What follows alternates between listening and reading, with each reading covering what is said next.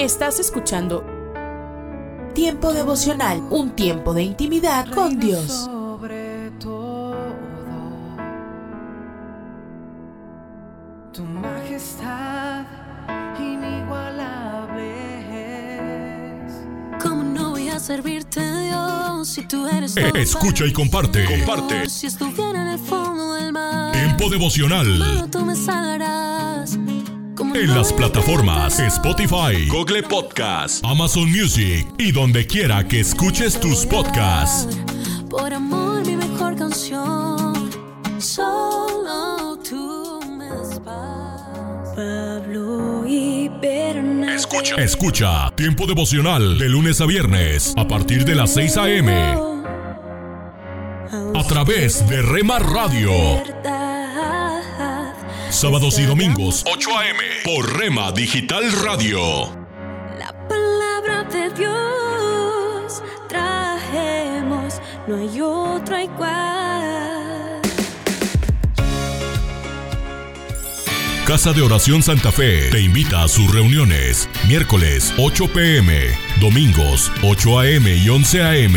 Estamos ubicados. Plaza Santa Fe, Boulevard República de Honduras 104, Interior 9, Hacienda Santa Fe, Tlajomulco de Zúñiga, Jalisco. Casa de Oración Santa Fe, un lugar para adorar.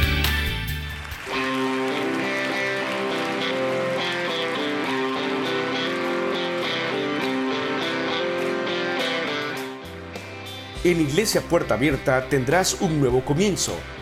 Ven con toda tu familia, todos los domingos a partir de las 5 de la tarde. Iglesia Puerta Abierta, nuevos comienzos. Privada Loma Vallarta número 39, Colonia Loma del Paraíso, tercera sección en Guadalajara. Para más información búscanos en Instagram o en Facebook como Puerta Abierta NC. En Puerta Abierta NC somos una iglesia que crece.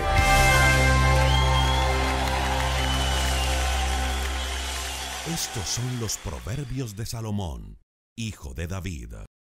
Día 17, capítulo 17.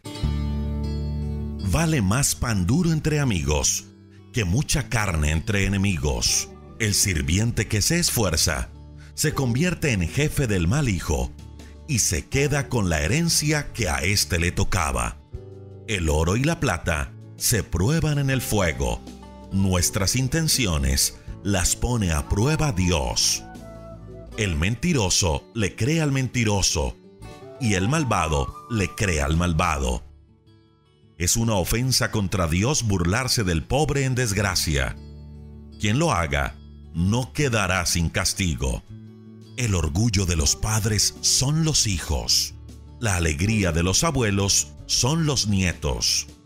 Tan ridículo resulta que un tonto pretenda hablar con elegancia, como que un gobernante piense que en su país todos son tontos.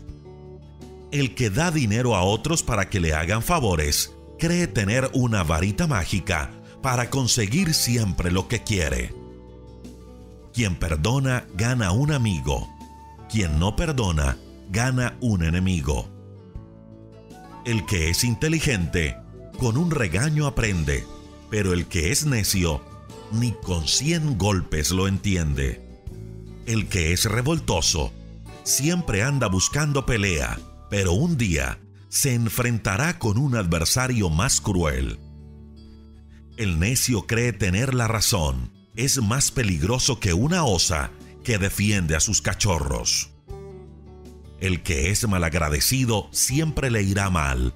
Si comienzas una pelea, ya no podrás controlarla.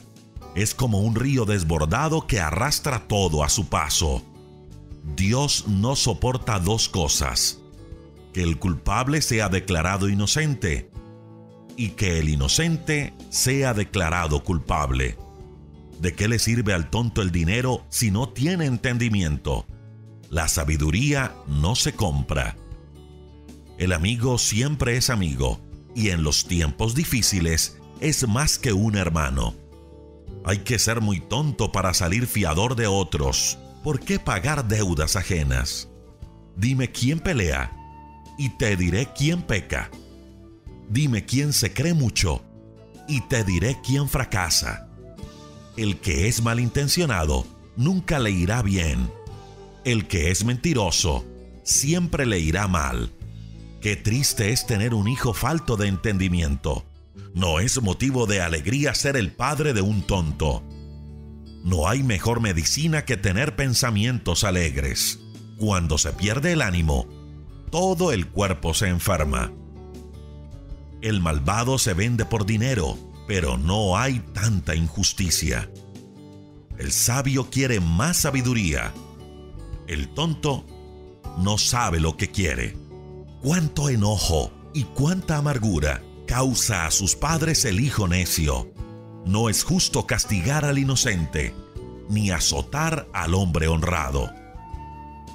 Hablar poco es de sabios. La gente inteligente mantiene la calma. Hasta el tonto pasa por sabio si se calla y mantiene la calma.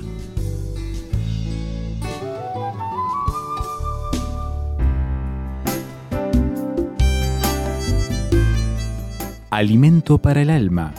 Lecturas diarias de inspiración producidas por Radio Transmundial.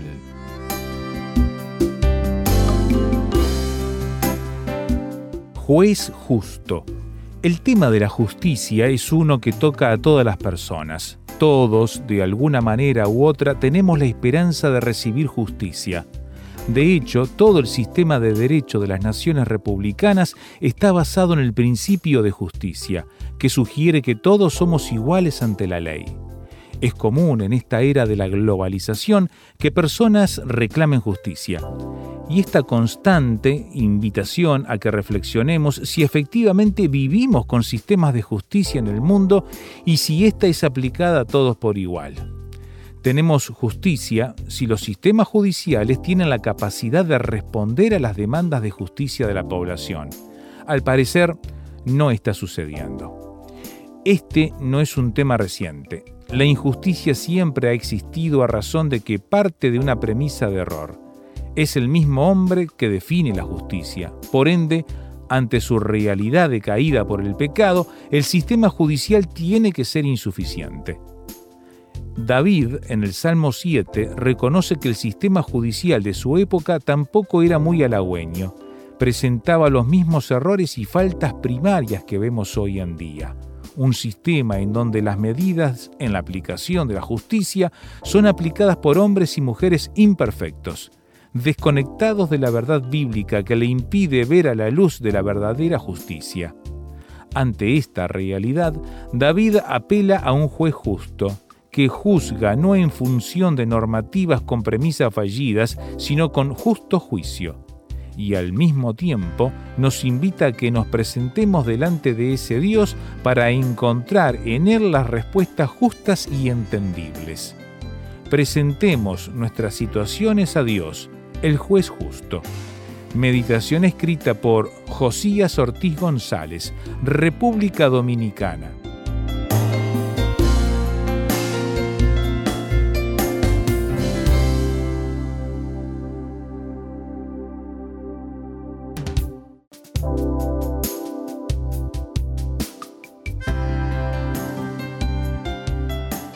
Para más información o si desea adquirir el libro Alimento para el Alma, escriba a apa.transmundial.org o llame aquí en México al 50 25 42 06. 50 25 42 06. Alimento para el Alma es una producción de Radio Transmundial.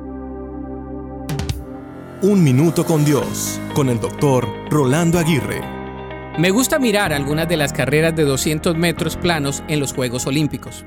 Aunque este tipo de carrera es una prueba de velocidad del atletismo actual, lo que más me impresiona es saber la carrera que se ha corrido antes de la carrera en los Juegos Olímpicos. Al escuchar las historias de muchos de estos atletas, quedo impresionado de todo lo que han tenido que sobrepasar para llegar a los Juegos Olímpicos. Al igual que ellos, nosotros estamos en una carrera. Tenemos que sobrepasar obstáculos de enfermedades, entrenamientos dolorosos y esforzarnos grandemente para poder llegar a la meta. Los atletas que corren en los 200 metros planos usualmente han corrido miles de metros antes de su participación. Se han caído, lastimado, desanimado, enfermado, frustrado y han querido tirar la toalla. Sin embargo, su pasión por participar en la carrera los hace levantar una y otra vez. ¿Y tú cómo te encuentras hoy? Quieras o no, te des cuenta o no, estás corriendo la carrera de tu vida. Dios puede ser tu entrenador, tu sustentador y quien te puede llevar a la meta. La Biblia dice, por lo tanto, ya que estamos rodeados por una enorme multitud de testigos de la vida de fe, quitémonos todo peso que nos impida correr, especialmente el pecado que tan fácilmente nos hace tropezar, y corramos con perseverancia la carrera que Dios nos ha puesto por delante. Para escuchar episodios anteriores, visita unminutocondios.org. Hola, soy Dorothy. ¿Te encuentras tropezando a través de la vida y estás absolutamente abrumado? ¿Todo parece oscuro? ¿Estás desesperado y quizás, siendo honesto, incluso tengas intenciones suicidas? ¿De alguna manera te preguntas de qué sirve estar en el mundo y si tiene sentido la vida? Déjame decirte que necesitas la ayuda de aquel que te puede guiar para que camines en la luz de Dios. Su nombre es Jesús. Dios no solo está dispuesto a darnos luz para cada situación en la que nos encontremos, sino que también nos muestra la luz en la que Él vive, la cual nos saca del mundo deprimente y de la situación en la que te encuentras. ¿Lo entiendes? Dios está diciendo que aún en la peor situación, aún en la más sombría, hay una salida, que su luz puede tener ese impacto. Siempre pienso en Pablo, a medianoche allí encarcelado. Él pudo haber estado diciendo mi espalda me está matando y estoy en este sucio lugar infestado de ratas y todo es tan terrible. Pero no, él alabó a Dios por haberlo puesto allí. Y el resultado fue que hubo gente que se salvó. Sin embargo, no siempre vemos que es Dios quien nos ha colocado en la peor situación, en los peores acontecimientos que nos han ocurrido y Él está allí diciendo, te quiero mostrar mi luz. Sabes, todo aquello que se menciona en el tabernáculo señala hacia nuestro Señor Jesucristo. El tabernáculo era el lugar para que Dios habitase en medio de su pueblo. Se habla de él en los primeros capítulos de los libros de la Biblia. En el tabernáculo había dos compartimentos. Uno era llamado el lugar santo, el otro lugar el lugar santísimo. El lugar santo tenía una luz, que era un candelabro. Podemos leer de estas luces en el capítulo 25 de Éxodo. Luego, en el lugar santísimo leemos acerca de la luz de la gloria de Dios, la gloria chequiná, que es la manifestación de la gloria de Dios. Estos dos lugares se convirtieron en uno solo. En Mateo 27, cuando hombres crueles tomaron a Jesús y lo pusieron en la cruz, Él fue voluntariamente hasta allí para pagar el precio por tu pecado y por el mío. Leemos en el versículo 50. Más Jesús, y ahí está hablando cuando estaba allí colgado, habiendo ya completado sus obras, habiendo otra vez clamado a gran voz, cuando dijo, consumado es, entregó el Espíritu. Y he aquí, y ahora es en este momento cuando Él estaba en la cruz, al otro lado del templo, la idea es la misma del lugar santo y del lugar santísimo. El velo, es decir, esa cortina gruesa que ningún hombre podría rasgar, el velo del templo se rasgó en dos, de arriba abajo, y la tierra tembló y las rocas se partieron. De repente ves un solo lugar, ya no está esa cortina que separa el lugar santo del lugar santísimo. Ahora, a través de Jesús tenemos acceso a Dios. Él es nuestro mediador. Pero es interesante que todavía hay dos luces. Y te preguntarás, ¿qué estás diciendo? Una luz habla de Jesús como dijo en Juan 8:12. Yo soy la luz del mundo. La otra luz es la luz del Espíritu Santo, que representa la luz que estaba en ese lugar santo, que muestra el pan de la promesa, el altar del incienso, las cosas santas de Dios. Es muy importante que entendamos esto, porque Jesús dice que como sacerdotes creyentes somos llevados a esa luz doble para que podamos caminar en la luz, no solo la que Él da, sino también aquella en la que Él vive. Porque en Primera de Pedro 2.9 leemos, Mas vosotros sois linaje escogido, real sacerdocio, nación santa, pueblo adquirido por Dios para que anunciéis las virtudes de aquel que os llamó de las tinieblas a la luz admirable. Y en primera de Juan 1.7 leemos, pero si andamos en luz, como Él está en luz, tenemos comunión unos con otros, y la sangre de Jesucristo, su Hijo, nos limpia de todo pecado. ¿Lo entiendes? Hay un solo lugar, pero dos luces, porque el Espíritu Santo tiene todo que ver con la obra de los sacerdotes creyentes. Él está mostrando luz en lo que estamos haciendo. La otra luz es la gloria, Chequiná. En segunda los Corintios capítulo 6 se nos dice, porque Dios que mandó que de las tinieblas resplandeciese la luz, es el que resplandeció en nuestros corazones, para iluminación del conocimiento de la gloria de Dios en la faz de Jesucristo. Sí, su luz viene a través de nosotros y esa es la luz que impacta al mundo. Solo una voz inspira tu vida, inspira tu vida una voz de los cielos, con el pastor Juan Carlos Mayorga. Bienvenidos. Mas otros fueron atormentados, no aceptando el rescate, a fin de obtener mejor resurrección. Otros experimentaron vituperios y azotes, y a más de estos prisiones y cárceles fueron apedreados, aserrados, puestos a prueba, muertos a filo de espada, anduvieron de acá para allá cubiertos de pieles de ovejas y de cabras, pobres, angustiados, maltratados, de los cuales el mundo no era digno, errando por los desiertos, por los montes, por las cuevas y por las cavernas de la tierra. Y todos estos, aunque alcanzaron buen testimonio mediante la fe, no recibieron lo prometido, proveyendo Dios alguna cosa mejor para nosotros, para que no fuesen ellos perfeccionados aparte de nosotros. Hebreos 11, 35 al 40. La salvación se ha tergiversado. Llama poderosamente la atención cómo en este tiempo final son demasiados los cristianos, incluso líderes, que están dejando de lograr el ideal bíblico, ser continuamente transformados a la imagen de Cristo. ¿Por qué? Es factible que existan muchos motivos diferentes como cristianos que se empecinan en alcanzarlo. Lastimosamente, tratar la salvación como una salida del juicio por el pecado Quizás muchos cristianos no comprenden plenamente la norma bíblica porque realmente no les importa lograrla. Para quienes corresponden a esta clase, la visión de su encuentro con Cristo es normalmente el de su salvación personal de la culpabilidad y el castigo por los pecados. Si bien este enfoque armoniza con la escritura, cuando se empieza a andar con Dios, no basta para una vida que pudiera catalogarse cristiana en todo el sentido de la palabra. Muchos dicen ser salvos para escapar del infierno. ¿Es esto realmente el reino de Dios y la vida eterna?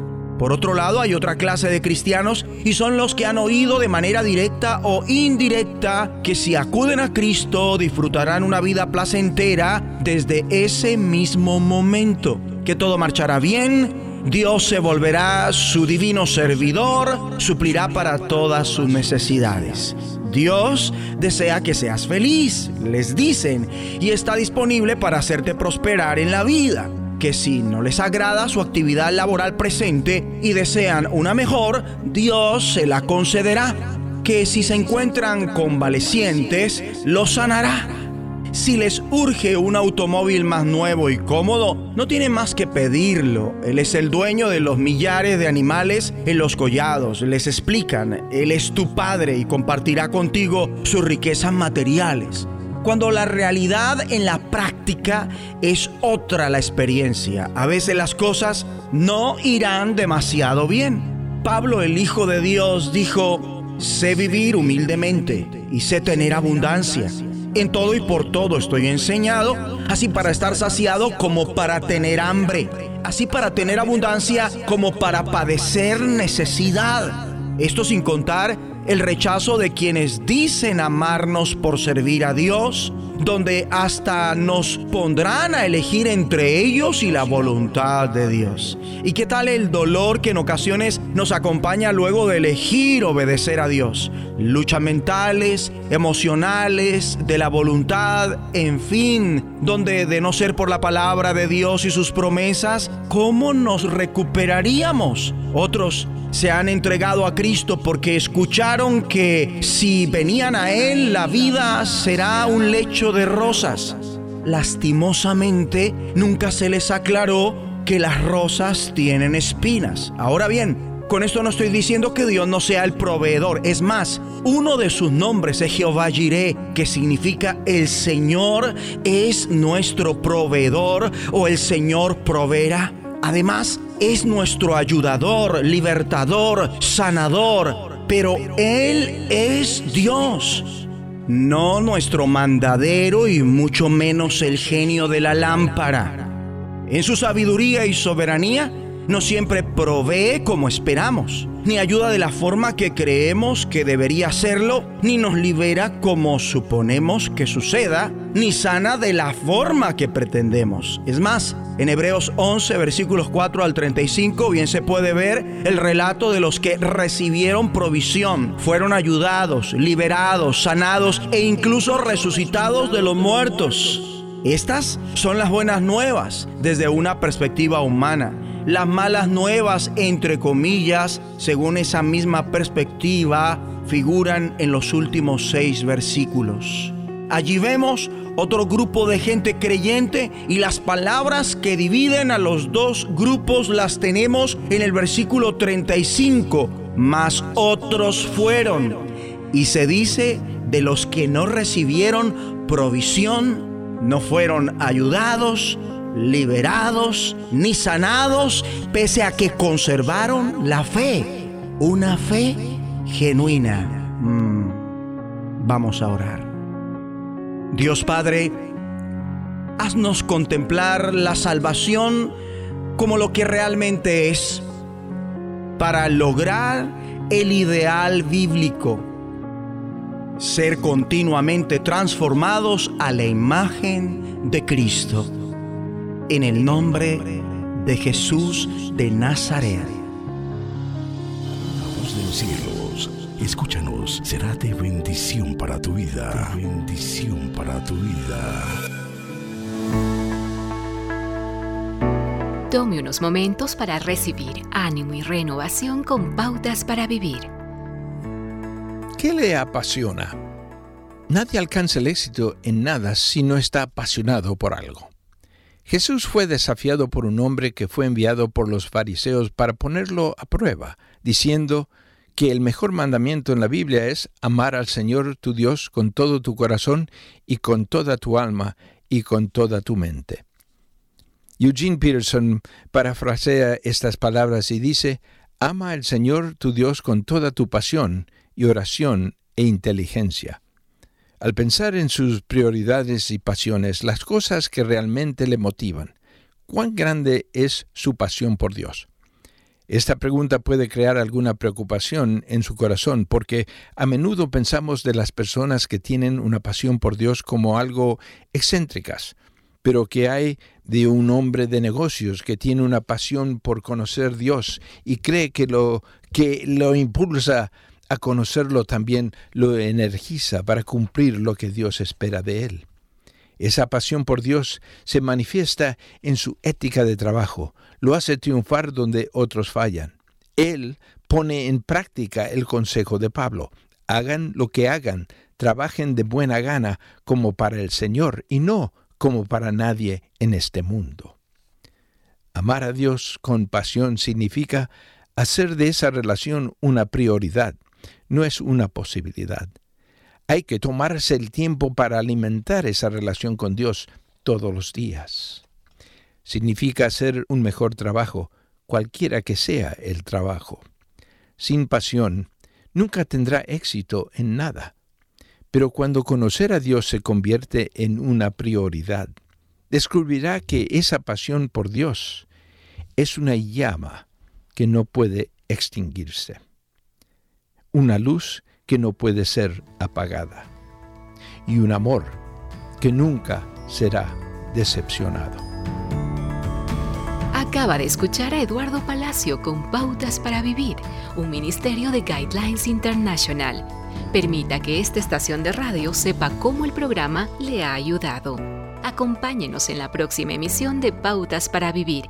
Gracias por su sintonía.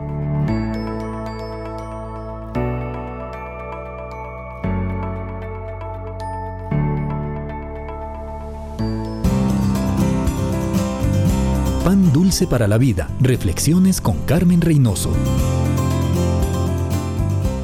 Una jovencita de 17 años, después de lanzarse al mar calculando mal su profundidad, quedó cuadraplégica. Difícil al principio. Dudas, preguntas, quejas. Pero al volverse a Dios encuentra respuestas, consuelo y seguridad. Ahora, cuatro décadas más tarde, sigue sirviendo y agradeciendo a Dios por su fidelidad. Su nombre Johnny Erickson Tada como el fundamento de su fe. Cuando la base de nuestra fe es Dios, soberano del universo, amoroso, que se ocupa de nosotros, justo, fiel, que nos conoce tal como somos y que busca siempre nuestro bien, podremos atravesar cualquier valle. Cuando caminamos confiando en este Dios en los buenos tiempos, será fácil volcarnos a Él y a sus promesas cuando las cosas van mal. Dios, con su fidelidad, amor y poder, nos acompañará para que salgamos victoriosos de cualquier prueba. La victoria es nuestra. La fe se basa en nuestro conocimiento de la verdadera naturaleza de Dios. Pan dulce para la vida. Reflexiones con Carmen Reynoso.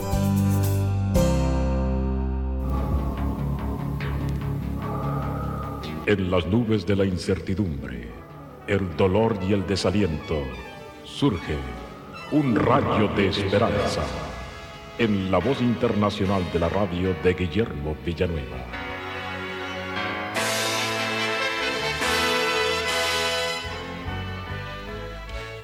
El soldado que apresó a Jacobo, apóstol del Señor Jesucristo, y hermano también del apóstol Juan.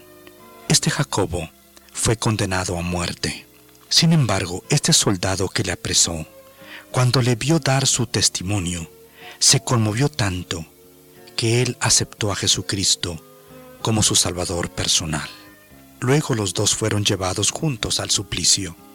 En el camino al cadalso, este soldado que le había apresado le suplicó a Jacobo que lo perdonara.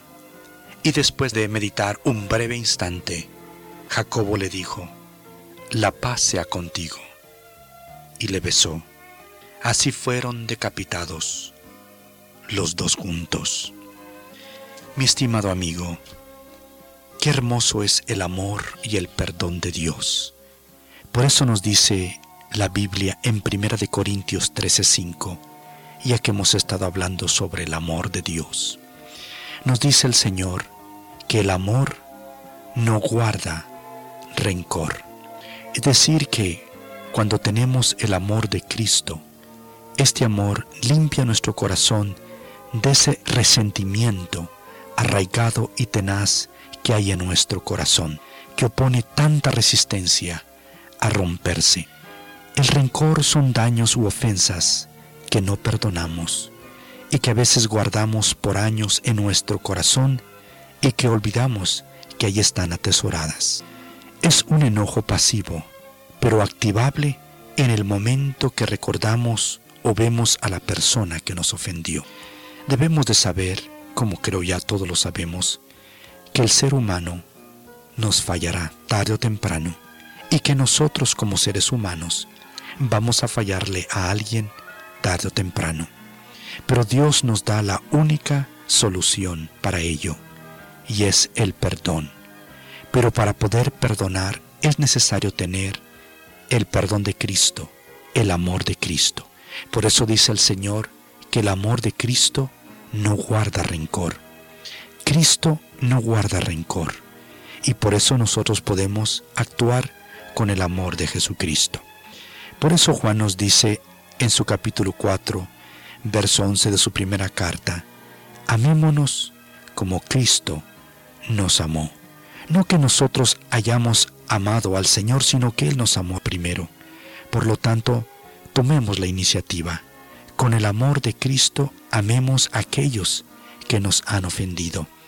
Y si este rencor es muy profundo, oremos al Señor, pidamos ayuda a Cristo para que su poder rompa esa cadena que nos ata y que también hace que Satanás ponga su mano terrible sobre nosotros.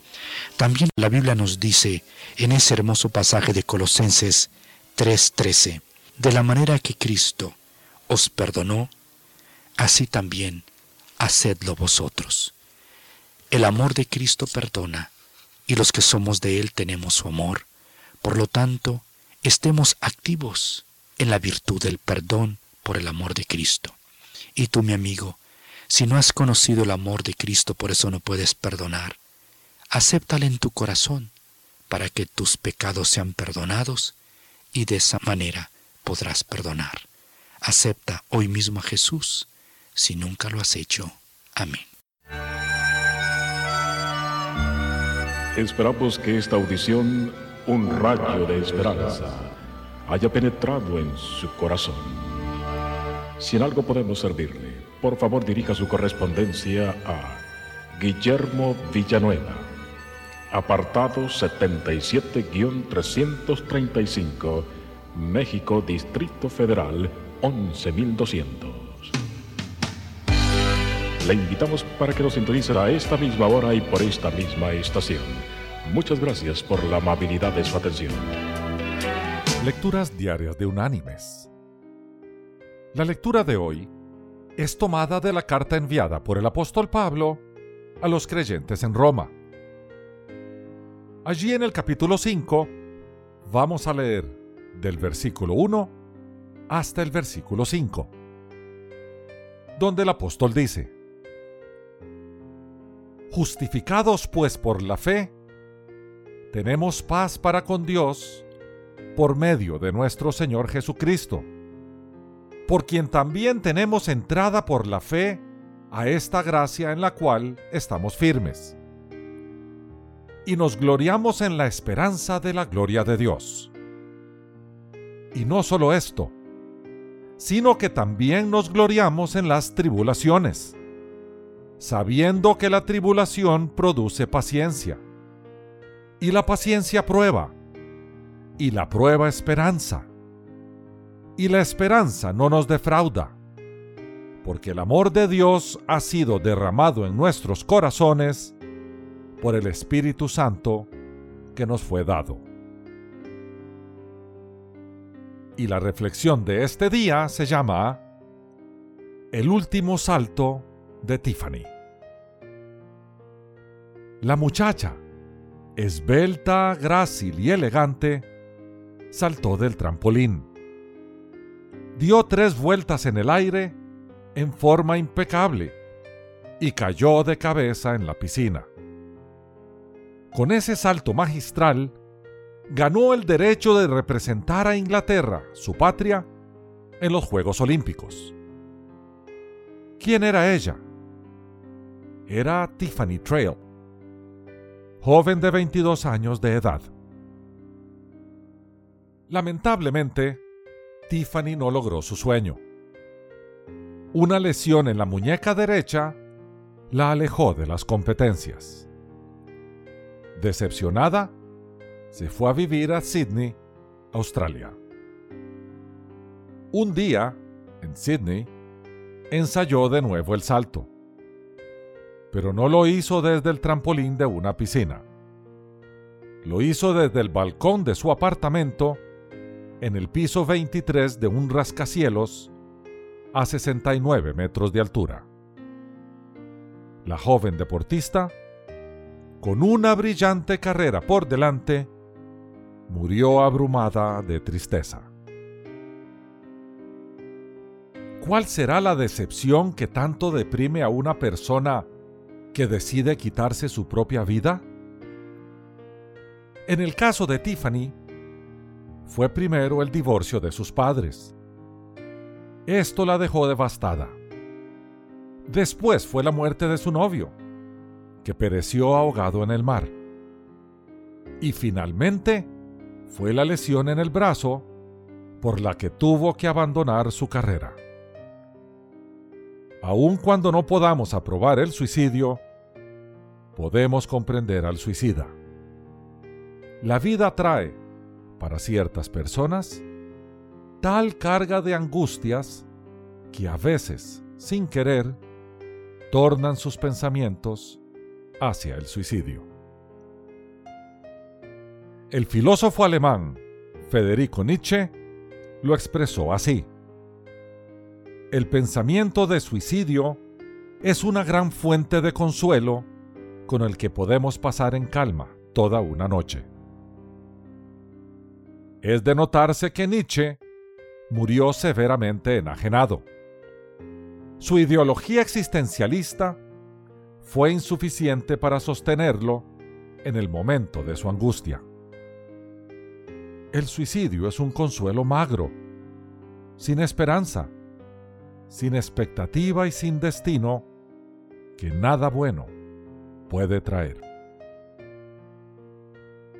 Mis queridos hermanos y amigos, cuando las cargas de la vida se acumulan, cuando los dolores se vuelven insoportables, cuando, como dijo el poeta, solo abrojos nuestra planta pisa, no es en el suicidio que debemos pensar. Debemos pensar en aquel que es fuente de vida, de fortaleza, de consuelo y de paz. Habrá quien diga, aún Dios me ha fallado. Pero lo dice porque nunca ha buscado realmente a Dios. Cristo, el Hijo de Dios, Dios hecho carne, es nuestra esperanza segura. Clamemos a Él desde el fondo de nuestra angustia. Jesucristo escucha nuestro clamor aún antes que sale de nuestra boca. No cedamos al suicidio. Sometámonos más bien a la voluntad de Dios. En Él hay paz, serenidad y concordia. En Él hay esperanza. En Él hay vida. Que Dios te bendiga. Un mensaje a la conciencia. Un momento de reflexión en la vida diaria. Escúchelo hoy en la voz de Carlos Rey. Cocorí, anda a traerme leña, le había dicho mamá Drusila. Pero recogiendo una rama por aquí y otra por allá, se había ido adentrando en el bosque y ya era hora de emprender el regreso. Cruzó los primeros matorrales en los límites de la selva, se apresuró receloso porque el sol comenzaba a ocultarse en el horizonte y se iniciaba el concierto nocturno. Croá, croá, qué susto me da. El sapo le gritaba desde su pantano y el grillo intervenía con su voz en falsete. ¡Cri, cri, cri! ¡Apúrate, cocorí! Las ramas se alargaban como garras para atraparlo y veía sombras pavorosas por todas partes. Y cuando un búho abrió su ojo redondo y le gritó, ¡Es tu curú! ¿Qué buscas tú? Cocorí arrancó despavorido a todo lo que le daban las piernas. Corriendo, no se detuvo hasta que se encontró a salvo junto a mamá Drusila, que siempre le había prohibido que se aventurara en el bosque. Después de la comida, Cocorí salió a la playa. El mar enfrente era dueño y señor de innumerables secretos que aguijoneaban la imaginación de Cocorí. Por eso corrió hacia el círculo de pescadores que a la luz de la luna referían sus aventuras heroicas en el mar y en la selva. Acuclillado en el ruedo de hombres, escuchó una vez más al pescador viejo. Sus barbas blancas bailaban con los vientos salinos. Contar de los hombres rubios que vivían al otro lado del mar, de la dentellada fugaz del tiburón, de las anguilas eléctricas y de la iguana acorazada con su lengua de siete palmos. Dime, pescador, preguntó el negrito, ¿quién es más fuerte, el caimán o la serpiente bocaraca? El viejo se rascó las barbas, dubitativo, guiñó un ojo y por último respondió, Todo depende. Si el caimán la muerde primero, gana el caimán. Pero si la serpiente lo aprisiona entre sus anillos y comienza a destrozarlo con su abrazo, adiós caimán. La conversación se alargó hasta que los párpados de Cocorí comenzaron a pesarle y a duras penas se fue trastabillando de sueño hasta su casa. Por algo será que esta obra clásica de la literatura infantil del siglo XX que recorrió el mundo luego de ganar el premio Rapa Nui en Chile en 1947, se titula Cocorí. Fue escrita por el talentoso autor costarricense Joaquín Gutiérrez, ganador del prestigioso Premio Nacional de Cultura Magón. Quiera Dios quien creó el bosque, la selva, el sapo, el pantano, el grillo, el búho, el mar, la luna, el tiburón, la anguila, la iguana, el caimán y la serpiente, para el deleite de Cocorí y de todos los niños del mundo, que así como Joaquín Gutiérrez se ganó la aprobación del acreditado periódico La Nación, a tal grado que lo nombraron la figura literaria más importante del siglo XX, así también cada padre de familia haga las veces del viejo pescador y se proponga ganar la aprobación de su esposa y de sus hijos a tal grado que lo consideren la figura familiar más importante de su vida. Si desea comunicarse con nosotros, puede hacerlo enviándonos su mensaje por correo electrónico a la dirección mensaje@conciencia.net. presentamos La Buena Semilla, una reflexión para cada día del año. La buena semilla para hoy se encuentra en Lucas 15 versículos 6 y 7. Gozaos conmigo porque he encontrado mi oveja que se había perdido. Os digo que así habrá más gozo en el cielo por un pecador que se arrepiente que por noventa y nueve justos que no necesitan de arrepentimiento. La reflexión de hoy se titula Cristo también murió por usted. En el cementerio del pueblo acababan de enterrar a un hombre mayor que no quería ningún oficio religioso en su funeral. Cuando el ataúd fue puesto en su lugar, un incómodo silencio se instaló entre los presentes. A un amigo de la familia le parecía imposible dejar aquel lugar sin una palabra de consuelo y de despedida. Entonces preguntó si podía decir algunas palabras. Abrió su Biblia y leyó este versículo del Evangelio. De tal manera amó Dios al mundo, que ha dado a su Hijo unigénito, para que todo aquel que en él cree no se pierda, mas tenga vida eterna. Juan 3:16. Luego oró encomendando la familia del difunto y todos los asistentes a la misericordia de Dios. Un poco más tarde, el jardinero del cementerio se acercó a él y le preguntó Disculpe, ¿usted es el cura, el pastor? No, no soy ni uno ni otro, simplemente soy un cristiano porque creí que Jesucristo murió por mí en la cruz. El jardinero tenía los ojos llenos de lágrimas. No llore, Cristo también murió por usted. Ya lo sé, acabo de comprenderlo. Mi amigo, ante una tumba abierta, la palabra de Dios mostró una vez más su poder vivificante.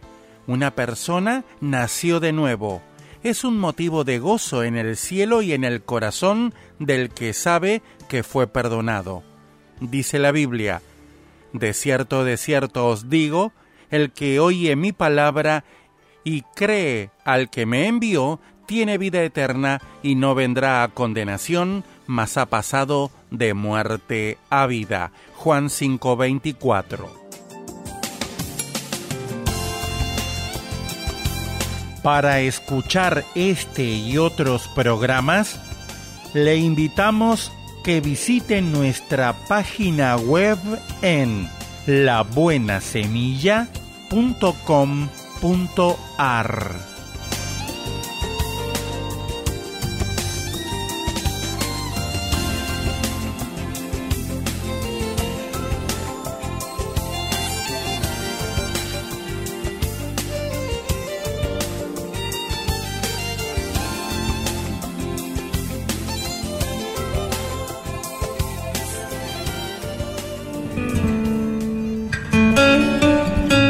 Éxodo capítulo 34, versículo 29 es nuestro texto base para la reflexión de hoy.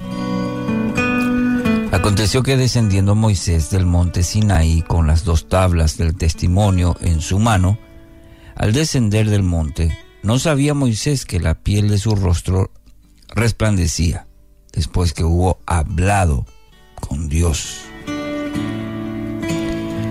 Este es el relato, parte del relato del encuentro de Dios con Moisés. Algunos aspectos interesantes e importantes que debemos considerar para nuestra propia vida.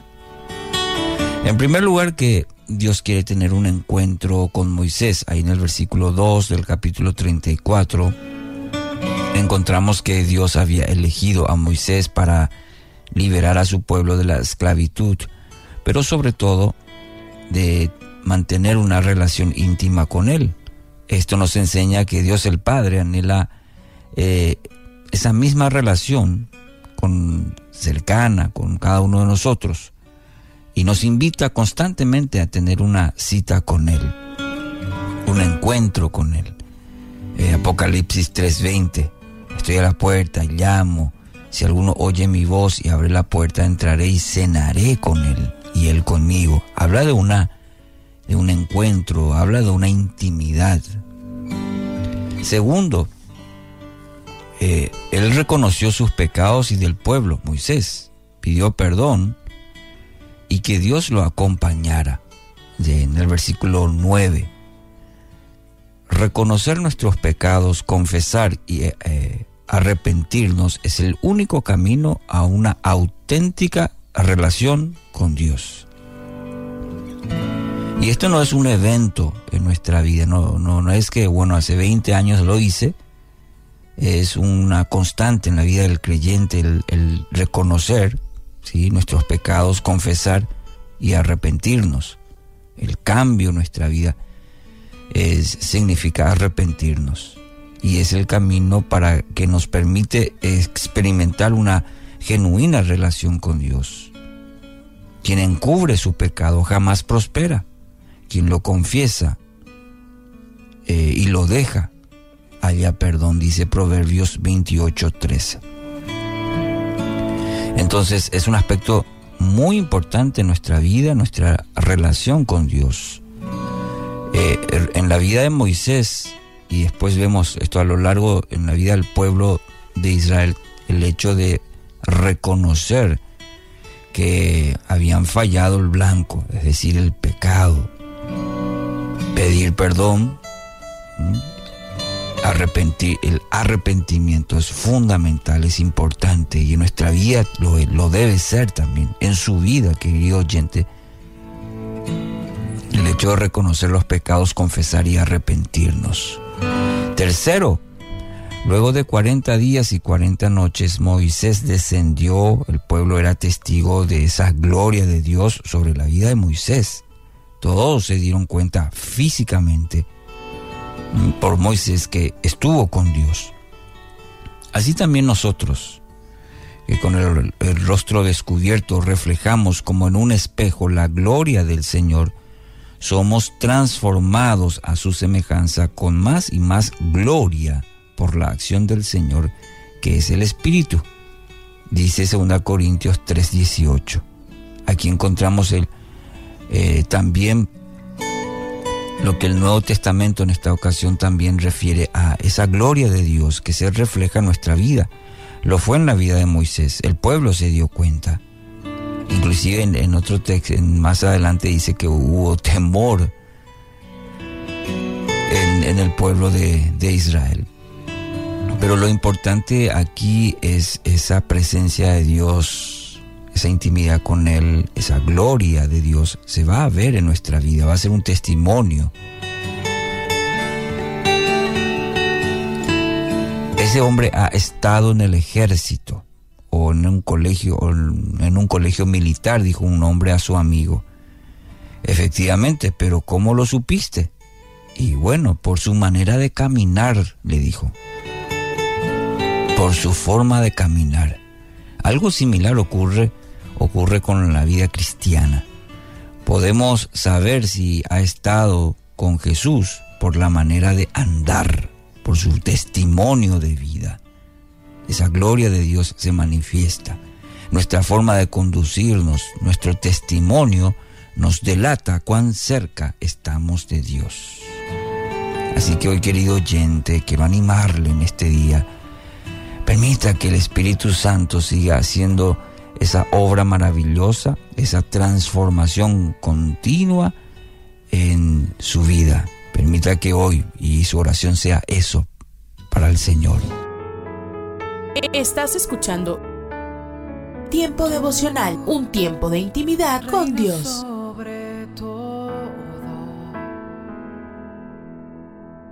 Tu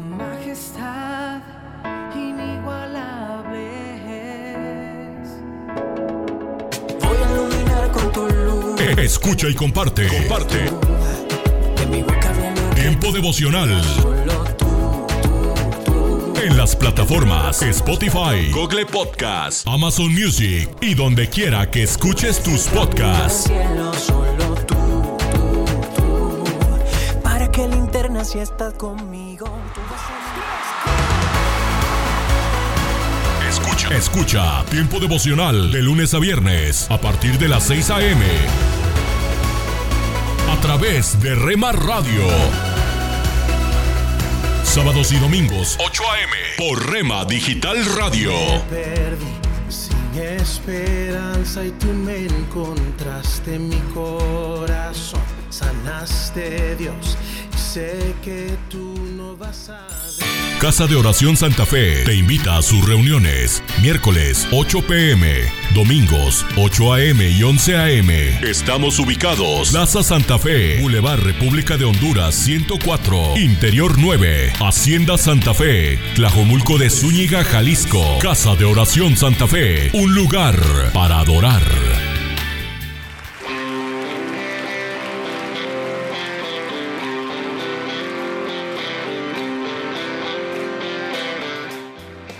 En Iglesia Puerta Abierta tendrás un nuevo comienzo.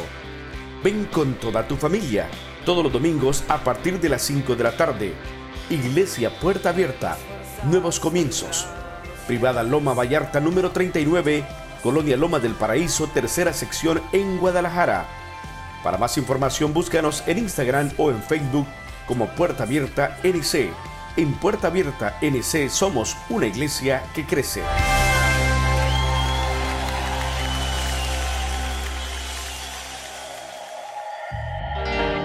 Esto es la palabra para ti hoy.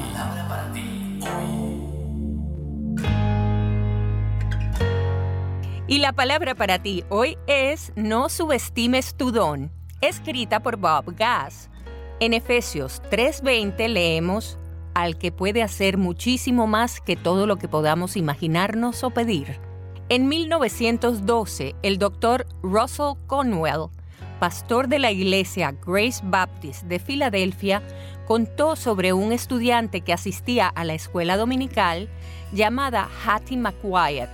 Debido al hacinamiento, el doctor Conwell le dijo a Hattie May, contó sobre una estudiante que asistía a la escuela dominical llamada Hattie May Wyatt. Debido al hacinamiento, el doctor Conwell le dijo a Hattie May que le encantaría tener edificios lo suficientemente grandes para todos los asistentes. Cuando Hattie May se enfermó y falleció, le pidieron a Conwell que predicara en el funeral. La mamá de la niña le dijo que Hattie May había estado ahorrando para ayudarlo a construir una iglesia más grande. En el monedero de Hattie había 57 centavos. Conwell exhibió las monedas y las vendió. Con las ganancias compraron una casa cercana para convertirla en el ala para niños de la iglesia.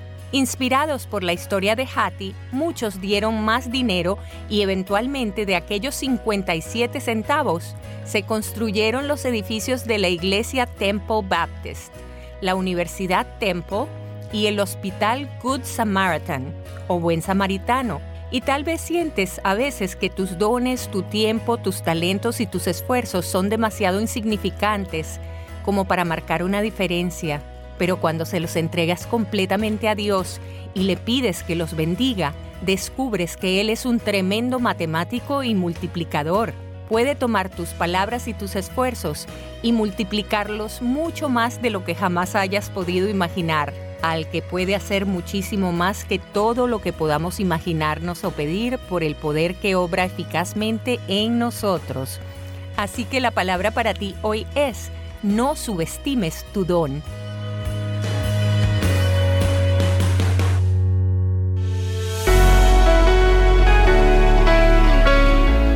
Siempre es el momento adecuado para hacer lo correcto, dijo Martin Luther King. Hacer lo correcto implica poner en práctica valores morales y ser sabio a la hora de tomar decisiones en determinados contextos. ¿Es probable que uno viva pensando en hacer lo incorrecto? De acuerdo a la Biblia, el corazón del ser humano siempre se inclina al mal, prácticamente desde su nacimiento. Solo esa realidad debería ponernos ante la urgente necesidad de atender los designios de nuestro corazón y cuidar lo que vayamos a hacer al respecto.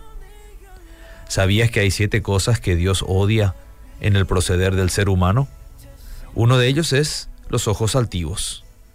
Es fácil engañar con las expresiones faciales, pero la expresión altiva por lo general es muy fácil de reconocer. Al menos Dios siempre la reconoce y la aborrece. Segundo, la lengua mentirosa. Y aquí debemos entender que todo lo que no es verdad es mentira. No hay verdades a medias o verdades parciales. Tercero, las manos derramadoras de sangre inocente.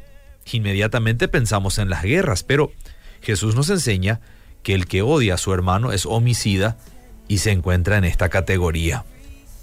Cuarto, el corazón que maquina pensamientos del mal es que el corazón es engañoso más que todas las cosas y perverso. Lo bueno es que Dios puede cambiar ese corazón de piedra y darnos un corazón adecuado a su perfecta voluntad. Quinto, los pies presurosos para correr al mal. ¿Cómo venimos con el dominio de nuestros pasos y nuestras pisadas? ¿Las sendas por donde vamos nos acercan a Dios o nos alejan de Él? Pues cuanto más alejados de Dios, más cercanos a Satanás estaremos. Sexto, el testigo falso que habla mentiras. Decir algo falso de otra persona es una acción abominable a Dios. Hasta en las leyes nacionales el falso testimonio es de condenar. Imagínate con Dios. Y séptimo, lo que Dios obra en el proceder del ser humano es que siembra discordia entre hermanos. Y esto es un problema de actitud. Recuerda la regla de oro. Todo lo que quieras que los demás hagan contigo, haz tú con ellos. No hay forma de posponer esto para otro día. Nuestro mañana empieza hoy.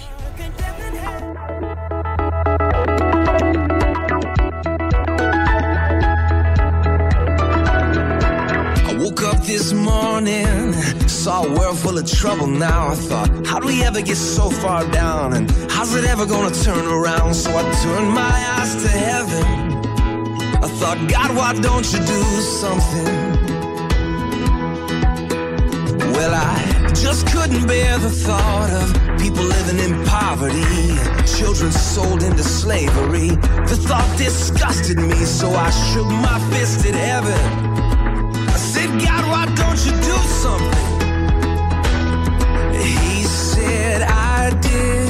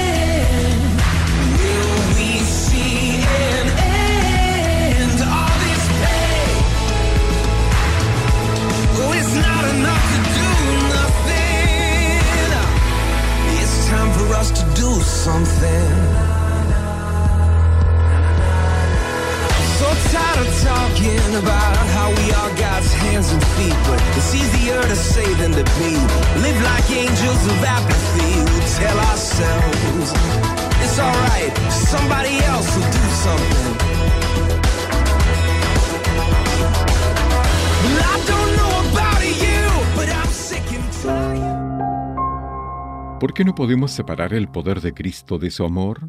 ¿Por qué ambos son vitalmente importantes? El pensamiento de hoy está escrito por Mike Whitmer. Mike escribe.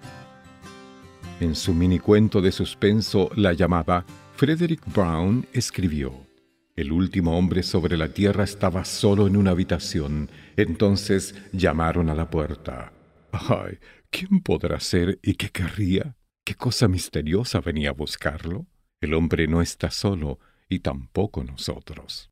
La iglesia de la Odisea oyó que llamaban a su puerta. ¿Qué ser sobrenatural había venido? Su nombre era Jesús, el primero y el último, el que vive. Sus ojos destellaban y su rostro era como el sol cuando resplandece en su fuerza. Cuando Juan vislumbró su gloria, cayó como muerto a sus pies. La fe en Cristo comienza con el temor de Dios. No estamos solos, y esto es consolador. Está Jesús, el resplandor de la gloria de Dios y la imagen misma de su sustancia, y quien sustenta todas las cosas con la palabra de su poder. Sin embargo, no usa su fuerza para matarnos, sino para amarnos.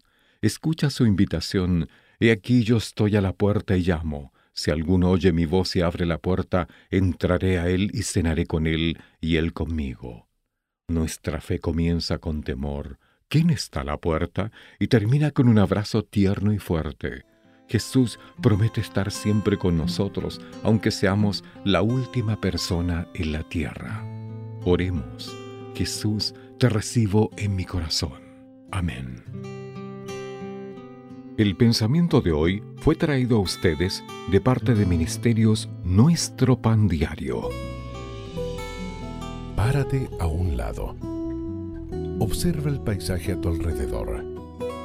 Alza la vista a conceptos eternos. Recuerda que lo esencial es lo invisible a los ojos. Haz una pausa en tu vida. Con Pablo Martini.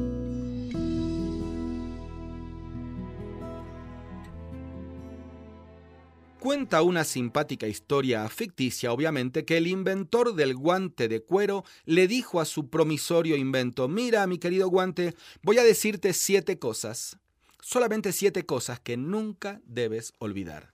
Primero, nunca pienses que la labor realizada y su éxito depende de ti, no, más bien depende de quién está ocupando tu interior. Segundo, Nunca te alejes de tu dueño. Al momento en que dejes de ser usado por querer actuar solo, tu cuero se irá resecando poco a poco.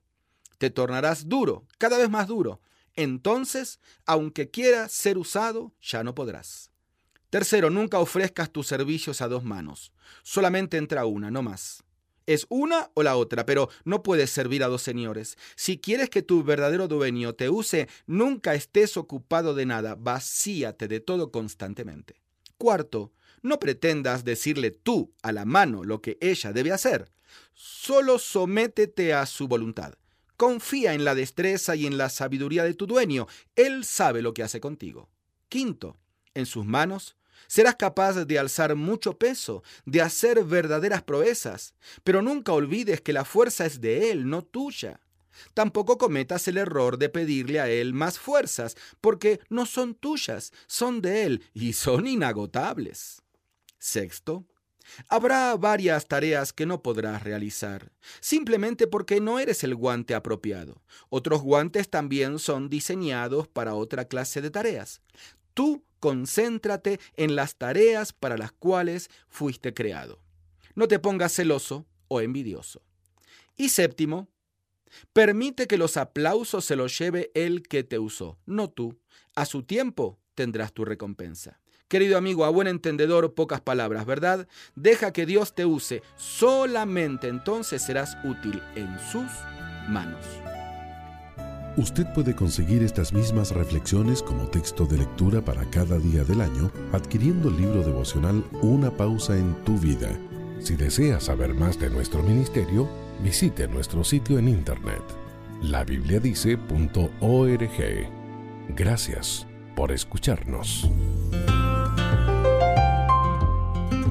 ¿Te imaginas? Una reflexión del pastor y comunicador José Pablo Sánchez con Esperanza Suárez.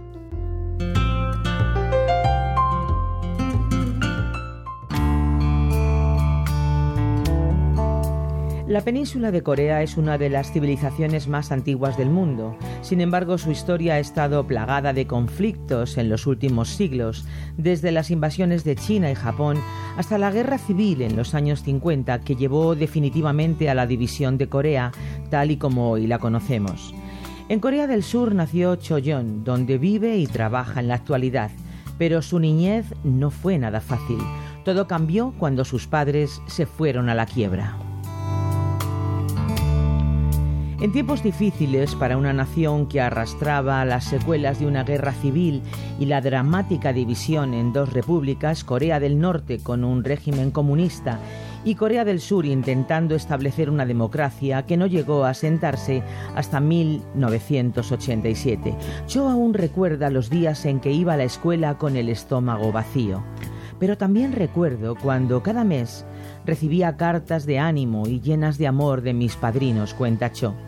Nuestros padrinos, la familia Saúl, también nos mandaban ayuda económica.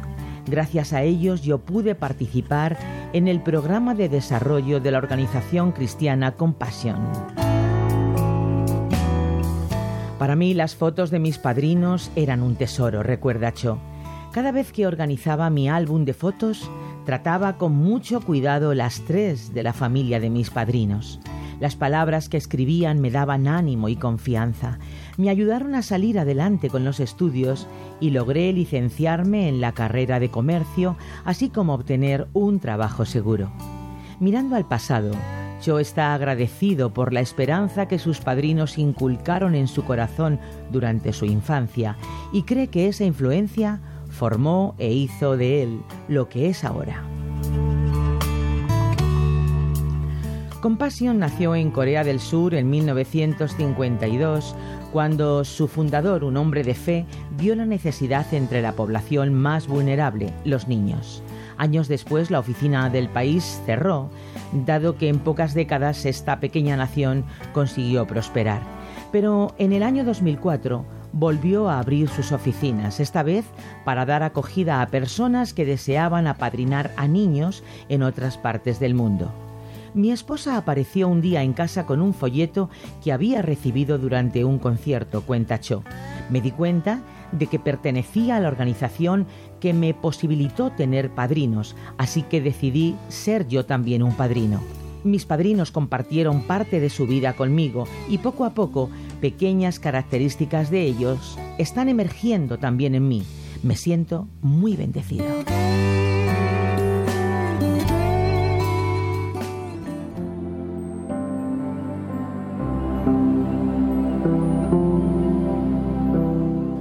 ¿Te imaginas nacer en una familia sin recursos, sin dinero, sin comida, que vive en extrema pobreza y que no puede cuidar de ti ni siquiera enviarte al colegio? ¿Te imaginas crecer pasando un hambre mortal todos los días y sentirte desgraciado, sin esperanza, sin futuro, hasta que un desconocido se te acerca, te tiende la mano y decide ayudarte? ¿Te imaginas que ese desconocido paga tu educación, tu comida, tu médico y hasta tu universidad, de modo que llegas a liberarte de la pobreza en el nombre de Jesús, de la miseria por los valores de la fe y de la desesperanza por tu encuentro personal con Dios? ¿Te imaginas que hasta consigues un trabajo digno que te permite ayudar a otros y al recordar tu historia decides convertirte en ese desconocido que extiende la mano en favor de los niños que son víctimas de la pobreza? Pues no te lo imagines más, es verdad, la verdad de aquellos que comparten lo que tienen, imitando la compasión de Dios. Has escuchado ¿Te imaginas? Un espacio producido por Radio Encuentro, Radio Transmundial en España. Comunícate a info@radioencuentro.net.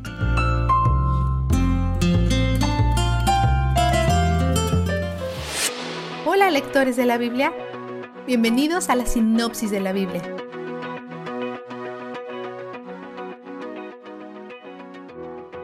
La lectura de hoy está llena de recordatorios del plan de Dios para Israel y Judá.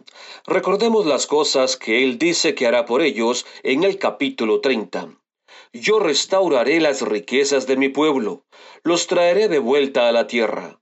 Romperé el yugo de su cuello, desataré sus ataduras, levantaré a un rey, lo salvaré. Estoy con ustedes.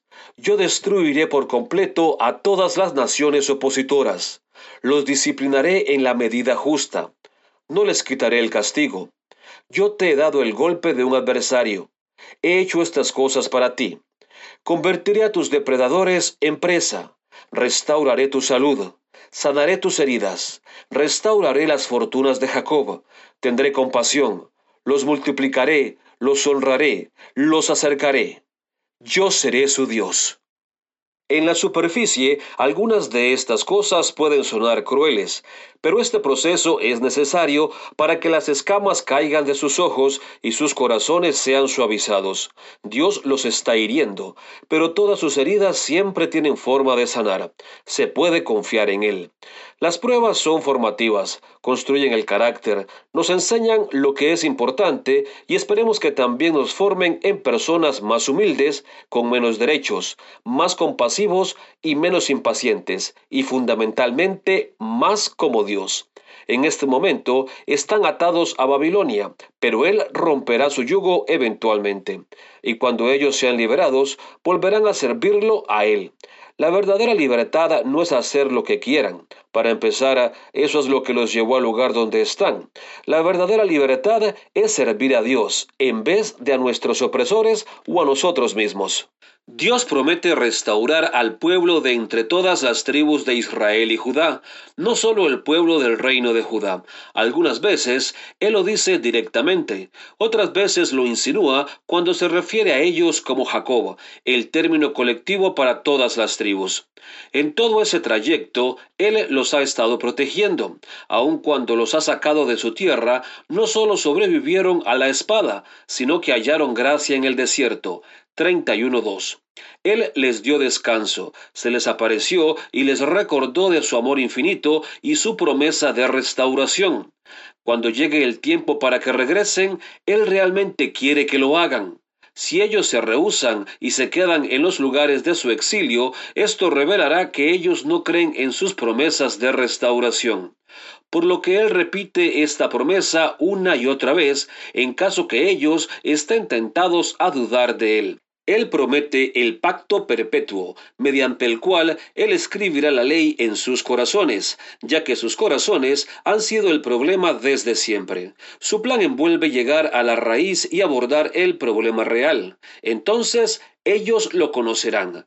Todo esto apunta a la muerte de Cristo en la cruz y a la morada del Espíritu Santo. Allí es cuando sucede el cambio de corazón, cuando Dios nos da un nuevo corazón y su Espíritu viene a vivir en nosotros para siempre.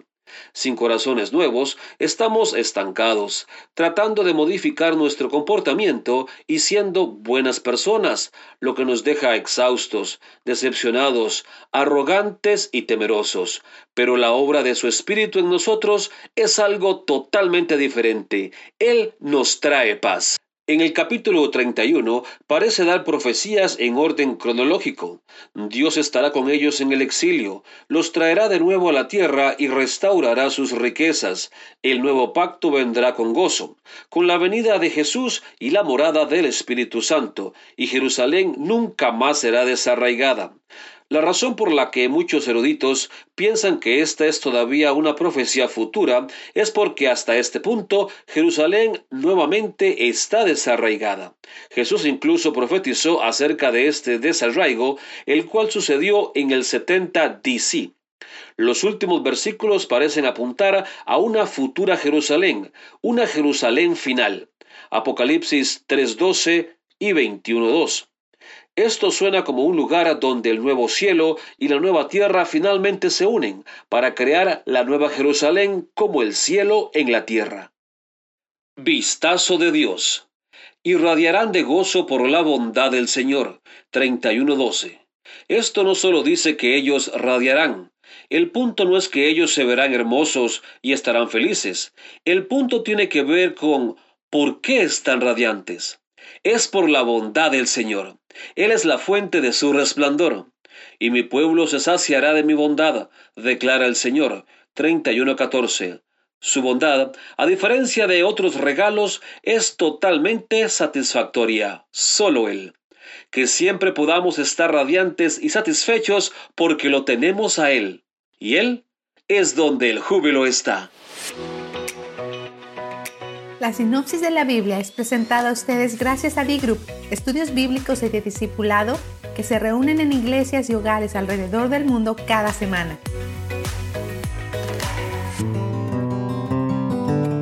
Después que el terrorismo en suelo estadounidense se hizo realidad, se habló cada vez más de los estudiantes que se encuentran en ese país con visas temporales. La gran mayoría viaja simplemente para estudiar allí. He viajado con una de esas visas temporales a otros países, así que sé un poco al respecto. Esta permite que los funcionarios sepan que estás en su país por un tiempo específico y limitado. Y en mi caso, eso siempre ha estado bien. Mi pasaporte es lo que me dice realmente dónde está mi hogar. Si me noquearan y no pudiera recordar de qué país soy, mi pasaporte me salvaría. Esa visa temporal solo diría dónde estoy de visita, no dónde vivo. Hoy quiero tener una palabra contigo acerca del tema tu visa y tu pasaporte. No tiene sentido que construyas un gran imperio en un lugar donde solo tienes una visa temporal, ¿correcto? Tristemente muchos del pueblo de Dios están cometiendo ese mismo error y han dejado de invertir seriamente en el lugar que es realmente su hogar, de donde proviene su pasaporte espiritual. El apóstol Pablo habló de nuestra visa temporal y nuestro pasaporte permanente en Filipenses capítulo 3 versículos 18 al 21. Nuestra palabra para hoy de la palabra de Dios habla de muchos que se comportan como enemigos de la cruz de Cristo. Solo piensan en lo terrenal ya que no saben que el cielo es su hogar eterno al que deberían estar destinados. Pablo estaba diciendo que viven como si la tierra fuera todo lo que hay. Su pasaporte dice tierra. Él prosigue, en cambio, nosotros somos ciudadanos del cielo, de donde anhelamos recibir al Salvador, el Señor Jesucristo, quien, Pablo dice, tiene el poder con el cual puede también sujetar a sí mismo todas las cosas. Entonces, una vez que te entregas a Jesucristo, Dios te emite un nuevo pasaporte que dice cielo. Por lo tanto, puedes llamar al cielo tu hogar permanente. Esa es una de las cosas asombrosas de pertenecerle a Jesús. De hecho, podrías saber ahora mismo que vas al cielo cuando mueras. No tienes que esperar hasta que mueras para saber dónde vas a estar porque has confiado en Jesucristo para perdonar y eliminar lo único que podría mantenerte fuera del cielo, tu pecado. Esa fue la razón por la cual Él murió. En este momento tienes una visa temporal que dice tierra y un pasaporte que dice cielo. Entonces, ¿por qué estás tan comprometido en construir un reino en un lugar que solo estás visitando? Estamos tan enredados con las cosas de la tierra que descuidamos aquellas que van a importar para siempre. En el Antiguo Testamento, cuando Dios quería que su pueblo se concentrara en la reconstrucción de su templo, ellos no podían ver lo eterno porque veían solo las cosas de la tierra en las cuales estaban involucrados. Dios dijo, ¿Acaso es el momento apropiado para que ustedes residan en casas lujosas mientras mi casa está en ruinas, mientras ustedes solo se ocupan de la suya? Libro del profeta Ageo, capítulo 1, versículos 4 y 9. Así que, si somos ciudadanos de la eternidad, inmersos en un lugar donde solo estamos de paso, estamos fascinados con lo que la cultura moderna dice que es emocionante. Estamos acumulando tantas cosas y juguetes terrestres como podemos. Estamos invirtiendo lo mejor de nuestras energías y nuestros recursos en construir cosas que solo serán importantes durante nuestra breve visita a esta tierra. Y mientras tanto, nos queda relativamente poco para invertir en lo que importará para siempre, edificar la vida de las personas, llevar las buenas nuevas acerca de Jesús a tantas personas como sea posible, usando lo que Dios nos ha dado para llevar a otros a casa, con nosotros al cielo algún día. Si eres un ciudadano del cielo, y vives principalmente para las cosas de la tierra, nunca estarás satisfecho. Siempre estarás inquieto porque solo estás de visita aquí. Estás construyendo el reino equivocado. Estás gastando lo mejor de ti mismo en cosas que tienen poco o ningún valor donde vas a vivir para siempre. Los ciudadanos del cielo nunca pueden estar satisfechos con cosas que no durarán. La tierra no es su hogar. En bendición, en oración y en victoria me levanto hoy con la palabra del Señor. Con William Arana. Me encontré con un verso que fue una canción o es una canción y que se cantó en un tiempo en la iglesia donde yo asistía y hace rato que no la escucho, pero este verso cuando lo leo me transportó inmediatamente a esa época. Y tal vez usted la ha cantado o tal vez no la conozca o tal vez la canta actualmente. La canción decía más o menos que los dichos de mi boca y la meditación de mi corazón sean gratos delante de ti, oh Señor. No soy el mejor cantante, pero cuando uno canta a Dios, no importa si tenemos buena voz o no, importa lo que tenemos en nuestro corazón. Que sean gratos los dichos de mi boca, que la meditación de mi corazón sea excelente delante de ti. Eso decía el salmista David. Eso está reflejado en el libro de los Salmos, en el capítulo 19, verso 14. Sean gratos los dichos de mi boca, Señor, y la meditación de mi corazón. Pero sabes una cosa, lo que pasa es que muchas veces nosotros somos muy dados a, ser emocionales, a, decir las cosas por decirlas, a soltar nuestra boca, nuestras palabras y no a tener en cuenta qué dice está, o qué, qué estoy diciendo y qué estoy declarando. Porque a veces es fácil decirlo, pero cumplirlo es otra cosa. Quiero que extractemos bien, sean gratos los dichos de mi boca, o sea, sean agradables, sean buenas mis palabras, Señor, y que lo que yo piense, o sea, la meditación de mi corazón, que lo que esté ahí, lo que esté en mi corazón, sea grato delante de ti, papá. Es lo que nosotros estamos diciendo a través de la palabra de Dios, o lo que quería decir el salmista, pero que nosotros muchas veces también lo declaramos. Y lo que yo me pregunto en este momento, a través de esta dosis diaria, es, ¿están siendo gratos los dichos de mi boca? la meditación, mis pensamientos y lo que guardo en mi corazón está siendo delante de Dios bueno, agradable. ¿A quién trato de complacer? Y mientras me encuentre rodeado de personas que profesen lo que yo profeso, espiritualmente hablando, pues es fácil hacerlo. Pero cuando estoy con un combo de amigos viendo un partido, cuando estoy en la oficina, cuando estoy jugando un partido de fútbol, cuando estoy en otro lugar, ¿a quién complazco? De pronto no decimos lo que pensamos por temor a que no lo aprueben los demás, porque vivimos pendientes de agradar al hombre al que está alrededor nuestro, porque es nuestro jefe, porque es nuestro amigo, porque necesito caerle bien, porque necesito ser aceptado en ese círculo.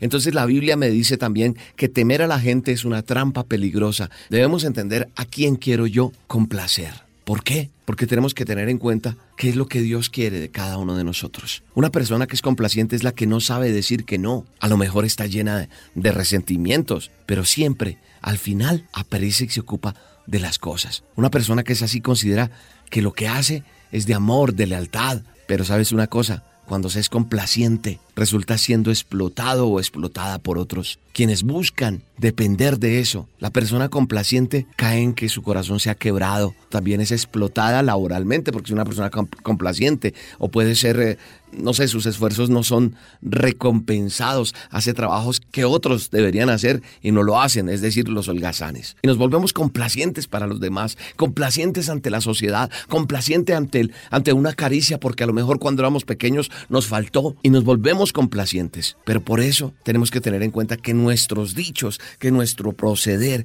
que mi meditación, que mi corazón sean gratos delante de ti. ¿Y a quién quiero yo complacer? ¿Al hombre o a Dios? No se trata de ser uno una persona de pocas palabras con los demás. No, yo creo que tenemos que entender y poner en claro qué es lo que Dios, repito, quiere de nosotros. Que nosotros tengamos carácter, que nosotros tengamos la responsabilidad del relacionarnos con los demás, pero también que tengamos esa responsabilidad de saber a quién pertenecemos y de quién somos que somos hechura suya. Así que nosotros tenemos que disfrutar las relaciones interpersonales. Claro que sí, disfrutarlas en el buen sentido de la palabra. Lo único que nosotros tendríamos que de por sí preocuparnos es que nuestras palabras, que nuestros hechos agraden a Dios. Es decir, que sean aprobados por Él. Ese debería ser una premisa, o esa debería ser la premisa nuestra, que agrademos a Dios con nuestra forma de ser, con todo lo que tenemos, con nuestros actos, con nuestro vivir diario, con las cosas materiales que Él nos entrega, con la oportunidad que nos da de trabajo, porque muchas veces, de acuerdo a donde estemos, actuamos o nos ponemos la máscara. Gracias Padre por esta dosis, gracias por este tiempo, gracias por las personas que están unidas en oración y creemos que tú sellas esta palabra con el fuego de tu Espíritu Santo para creer que realmente tenemos que complacerte a ti Señor, en el nombre de tu Hijo, Yeshua de Nazaret. Amén. Quiero adorarte en espíritu y verdad.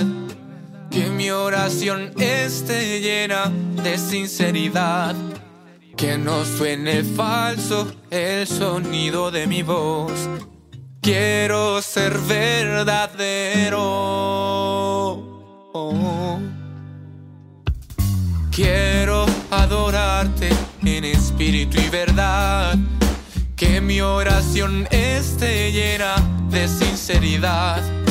Que no suene falso el sonido de mi voz. Quiero ser verdadero.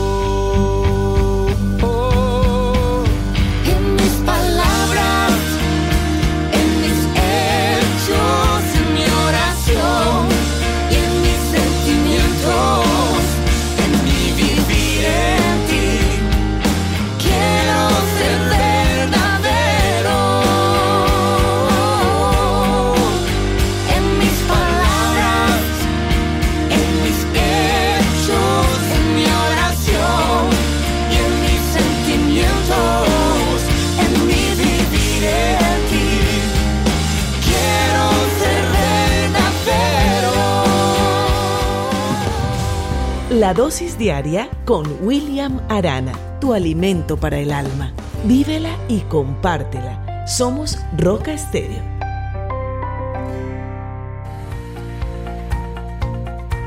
Aliento de Dios para mi familia. Persiste en la visión que Dios te ha dado. No dejes que otros te desalienten. ¿Qué tal? ¿Sabías que cuando David decidió enfrentar a Goliat, su hermano mayor Eliab lo desalentó con algunas preguntas? El primer libro de Samuel capítulo 17 versículo 28 nos narra lo siguiente. Eliab se encendió en ira contra David y dijo, ¿Para qué has descendido acá?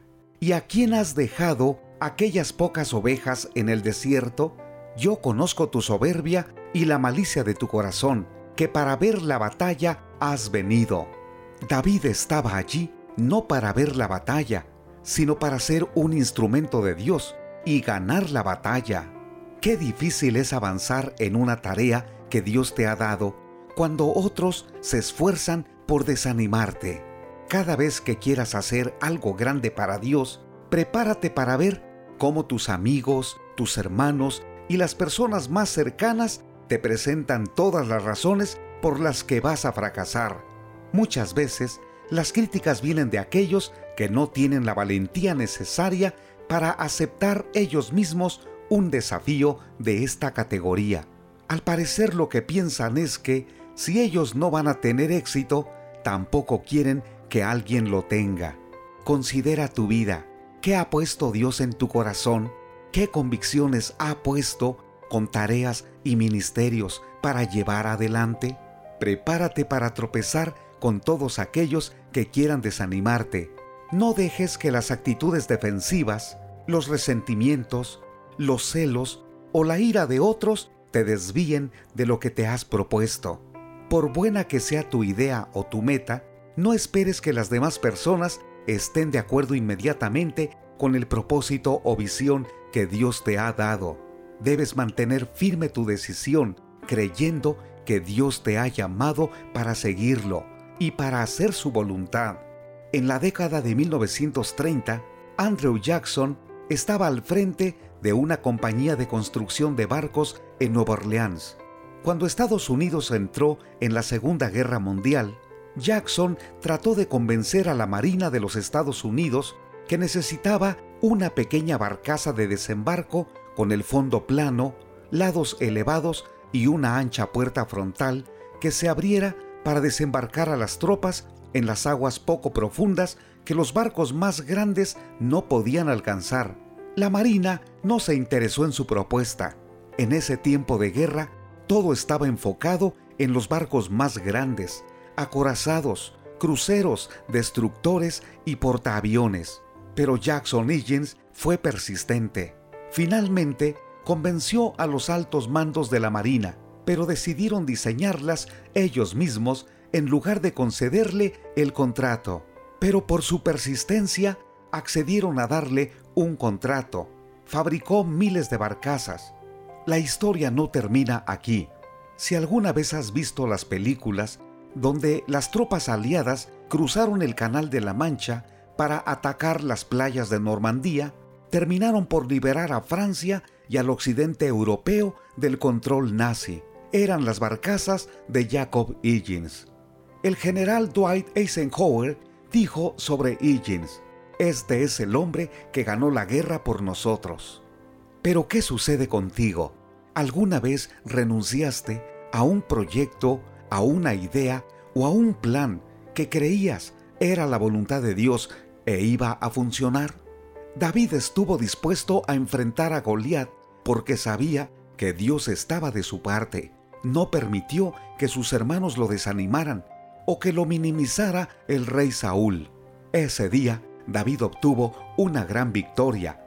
Dios se la dio porque puso su esperanza en él. ¿Qué visión Dios te ha dado? ¿A qué te ha llamado? ¿Qué ministerio realizas? ¿Te has desanimado por los comentarios negativos y destructivos? Alguien insiste que no tienes edad y que eres inexperto para lograr un gran proyecto. Persiste con todas tus fuerzas. Habla con el Señor. Dile que renueve tu ánimo, tu fe en Él, porque Dios es quien nos abre camino. Ánimo. Soy Constantino Paras de Valdés. Que tengas un gran día. Te a compartir este devocional. Cada mañana al despertar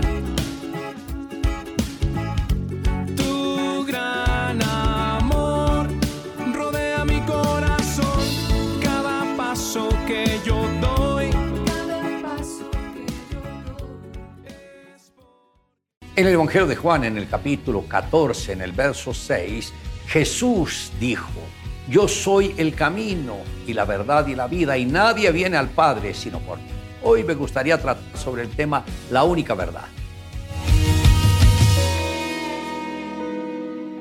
Una de las búsquedas del hombre desde su origen ha sido la verdad. Muchos piensan que la verdad es algo y no se dan cuenta que la verdad es alguien. Y ese alguien es Jesús, el verbo o la palabra de Dios. El Señor Jesús dijo, yo soy el camino y la verdad y la vida y nadie viene al Padre sino por mí. Este pasaje nos demuestra que Jesús es la única verdad. Note que el texto dice la y no una verdad dándonos a entender que no hay muchas verdades como algunos afirman, sino que solamente hay una y esa es la persona de nuestro Señor Jesucristo. Ya hemos establecido que Jesús es el verbo de Dios y también la autoridad y supremacía de la Biblia. Esto nos permite afirmar que la Biblia es la verdad, al ser el único libro que contiene la palabra de Dios y la revelación de Jesucristo. La palabra de Dios nos da iluminación. Esto significa arrojar luz sobre cada uno de nosotros. La palabra se hace clara para el hombre cuando el Espíritu Santo arroja luz sobre ella. En este proceso la palabra se hace comprensible y fácil de aplicar en la vida de cada creyente. La palabra da inspiración. Esto significa lleno del aliento de Dios. Las palabras aliento y espíritu son idénticas tanto en griego como en hebreo. De acuerdo al diccionario de Western Inspiración es la influencia sobrenatural del Espíritu de Dios en la mente del hombre, la cual capacitó a los profetas, apóstoles y escritores sagrados para exponer la verdad divina sin mezcla de error. Hay una gran diferencia entre la Biblia y cualquier otro libro. ¿Qué autor puede afirmar que su libro fue por inspiración divina? Esto solo puede ser afirmado en la palabra, pues Dios mismo fue el que se encargó de inspirar a aquellos hombres que escribieron las escrituras y todos estos hombres coordinan en todo lo que escribieron los unos con los otros. Ahora nosotros como creyentes sabemos que la Biblia es la inspiración divina de Dios para cada uno de nosotros. La misma Biblia proclama ser inspiración divina cuando en reiteradas oportunidades leemos en ella, así que dijo el Señor. La palabra del Señor vino a, y Dios dijo, y considerando el Nuevo Testamento, Jesús se encargó de ratificar y respetar las escrituras por su inspiración divina, indicando que todo el contenido en ellas debía ser creído y cumplido. Un pastor puso a un joven de su congregación como trabajador en la tienda de un conocido. Muy pronto el muchacho volvió a él muy disgustado, quejándose. ¿Sabe usted, pastor, dónde me ha colocado? En un lugar donde no hay un solo creyente y donde todos se burlan de mi religión. Yo no puedo trabajar ni un día más con esas personas. Efectivamente, le contestó el pastor, yo no conozco un lugar más apropiado para un cristiano. La misión de aquellos que han tenido el privilegio de haber sido rescatados del pecado es que vayan por todo el mundo y prediquen las buenas noticias a todos. Para muchos es difícil presentar a Cristo en un ambiente hostil, lleno de rechazo, indiferencia, burla hacia el nombre de Dios. ¿Alguna vez has estado en un lugar así? Quizás es tu hogar, tu trabajo, donde estudias, un grupo de amigos. Este pensamiento expresa una verdad importante en el evangelismo. Mostrar a Cristo es decir que tus acciones deben hablar más fuerte que tus mismas palabras. Con ello no quiero decir que no debemos hablar para predicar, sino que también debemos usar nuestras vidas para decirle a las personas que nos rodean que Cristo vive en nosotros. Le invito a que me acompañe en la siguiente oración. Amado Dios, gracias por la revelación de tu palabra, pero te pedimos con todo el corazón que nos ayudes a que cuando le estemos leyendo podamos entenderla de la manera que tú deseas que la comprendamos. Y Señor, pon hambre y sed en nuestros corazones por estudiar tu palabra y profundizar en ella. Te amamos Dios en Cristo Jesús. Amén. Declare juntamente conmigo. Jesús dijo, yo soy el camino y la verdad y la vida, y nadie viene al Padre sino por mí.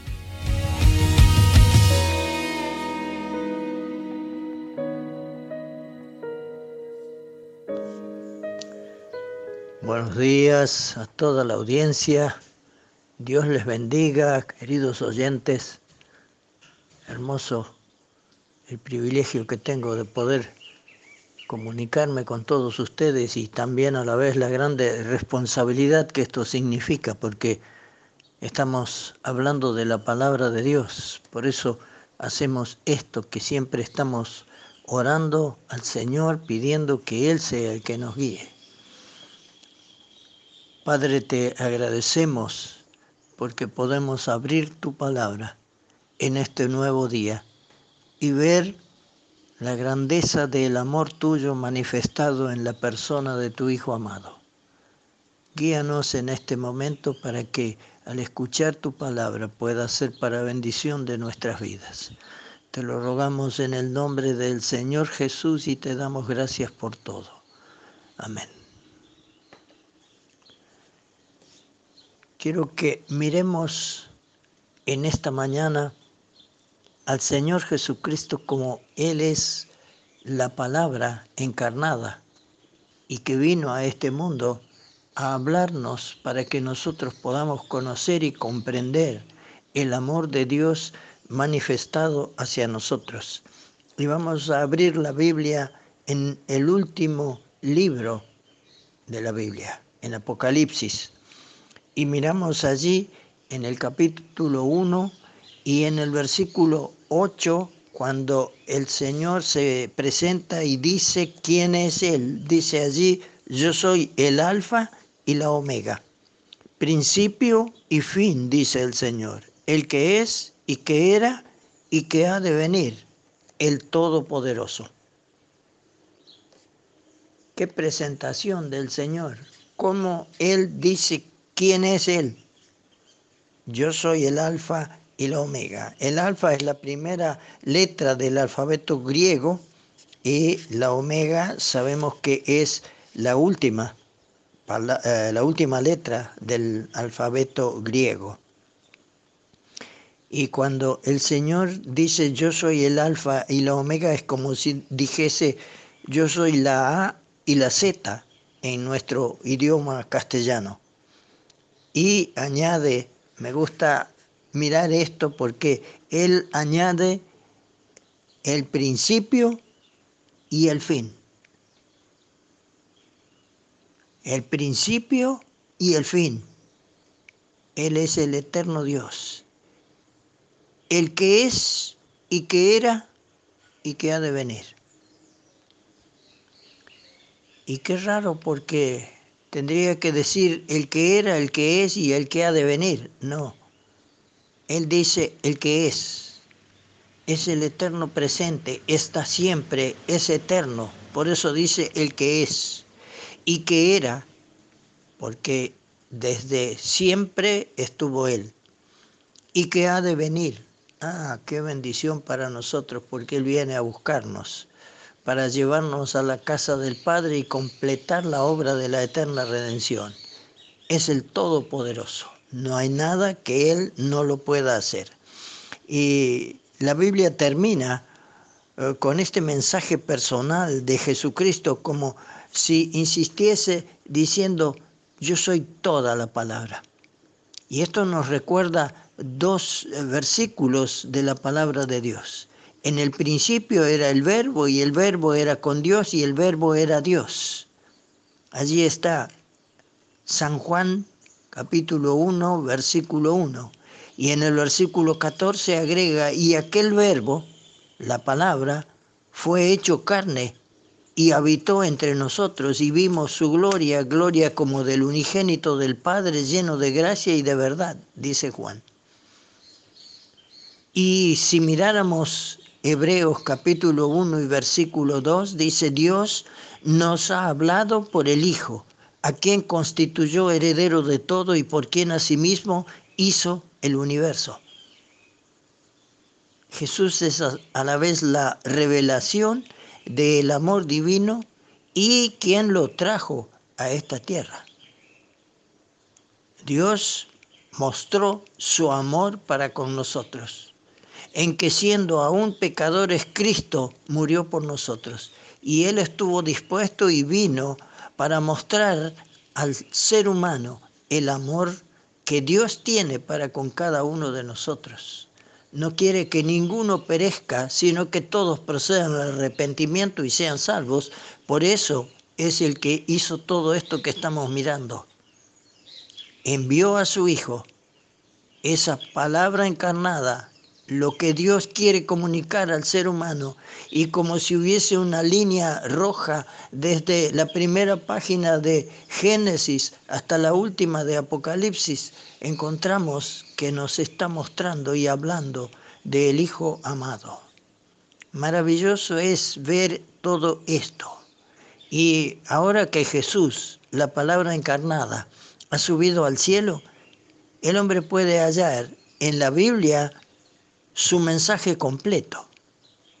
Jesús está presente en cada página del Santo Libro, como decíamos, y no hay nada que añadir ni quitar a las palabras de este libro. ¿Y por qué eh, digo esto? Porque hay quienes tratan de agregar, de quitar o añadir algo a lo que Dios dice en su palabra con respecto a su Hijo con respecto al futuro del ser humano, con respecto a lo que va a suceder en el mundo. Y quiero que miremos lo que dice allí en Apocalipsis capítulo 22 y versículo 18, cuando se está eh, cerrando la escritura, el canon bíblico, dice, yo testifico a todo aquel que oye las palabras de la profecía de este libro. Prestemos atención a lo que dice, ¿no? Si alguno añadiere a estas cosas, Dios traerá sobre él las plagas que están escritas en este libro. Y si alguno quitare de las palabras del libro de esta profecía, Dios quitará su parte del libro de la vida y de la santa ciudad y de las cosas que están escritas en este libro. Y el que da testimonio de estas cosas dice, ciertamente vengo en breve. Amén. Sí, ven Señor Jesús. Le estamos esperando, porque cuando Él venga, nosotros seremos transformados y seremos semejantes a Él para llevarnos a la casa del Padre donde estaremos por toda la eternidad. Pero cuánto debemos prestar atención a lo que dice Dios en su palabra, porque esto es la verdad. Y no se puede suprimir ni una J ni una tilde, como dijo el Señor, porque todo va a suceder no se puede suprimir ni el más mínimo detalle de lo que Dios dice en su palabra, porque es eh, real, porque viene de parte de Dios y porque tiene su fiel cumplimiento.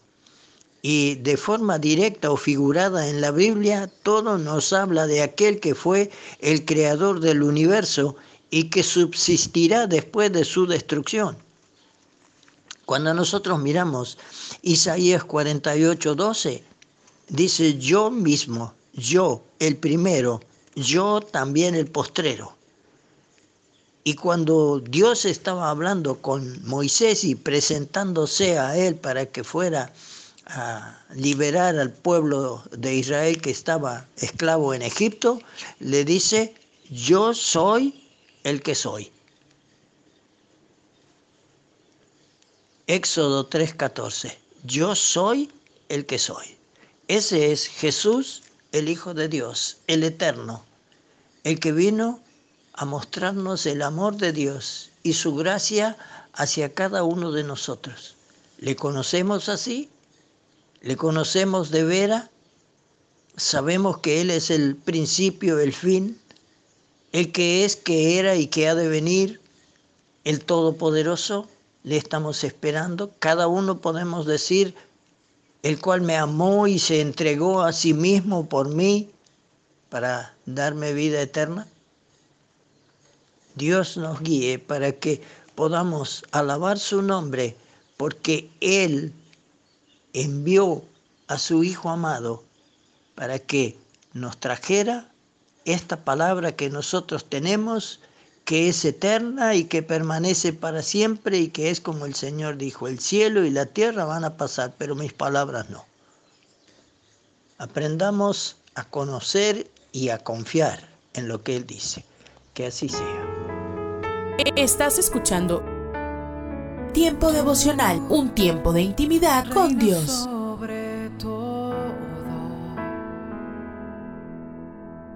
Tu majestad Y esto quiere hacer temblar mi fe. Escucha y comparte. Comparte. Tiempo devocional. En las plataformas Spotify, Google Podcast, Amazon Music y donde quiera que escuches tus podcasts. No hay experiencia terrenal.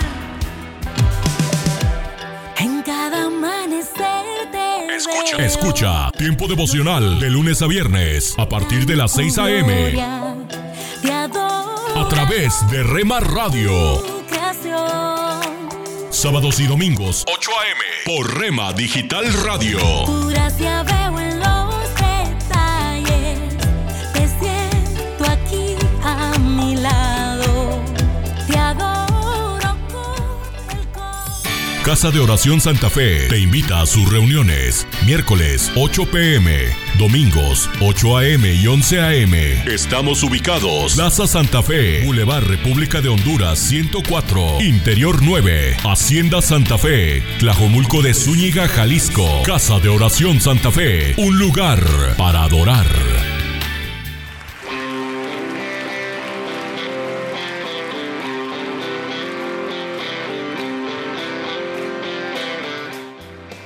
En Iglesia Puerta Abierta tendrás un nuevo comienzo.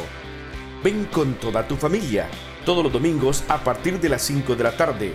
Iglesia Puerta Abierta, nuevos comienzos. Privada Loma Vallarta número 39, Colonia Loma del Paraíso, tercera sección en Guadalajara. Para más información búscanos en Instagram o en Facebook como Puerta Abierta NC. En Puerta Abierta NC somos una iglesia que crece.